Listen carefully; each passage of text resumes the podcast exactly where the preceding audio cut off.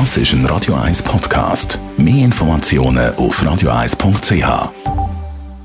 Die Sprechstunde auf Radio 1, präsentiert von der Dr. Andres Apotheke Stadtlaufen. Pflanzliches Wissen aus der eigenen Produktion bei Sportverletzungen, Blasenentzündung und Energiemangel.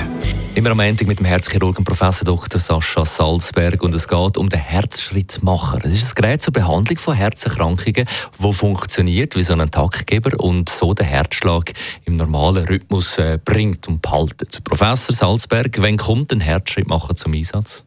Der Herzschrittmacher kommt zum Einsatz, wenn der Puls zu langsam wird, wenn man von einer Bradykardie spricht und die nicht auf Medikamente zurückzuführen ist, oder wenn man einen AV-Block hat, das heißt eine Blockierung in der normalen Überleitung von der kleinen in die große Herzkammer. Wie lange hebt ein Herzschrittmacher?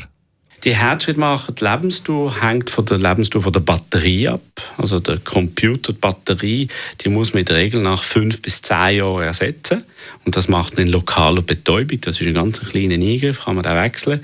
Die Elektroden, die Kabel, die am Herz verbunden sind, die heben in der Regel, sagen wir, für immer, außer es gibt andere Probleme. Und dann gibt es noch das kleinere Problem von Entzündungen. Wenn die entzündet sind, muss man es auch wechseln. Aber in der Regel heben die das Leben lang. So der Professor Dr. Sascha Salzberg, Herzchirurg von Swiss Ablation, erste ambulante Herzchirurgie von der Schweiz, passend im Puls 5 im Herzen von Zürich West.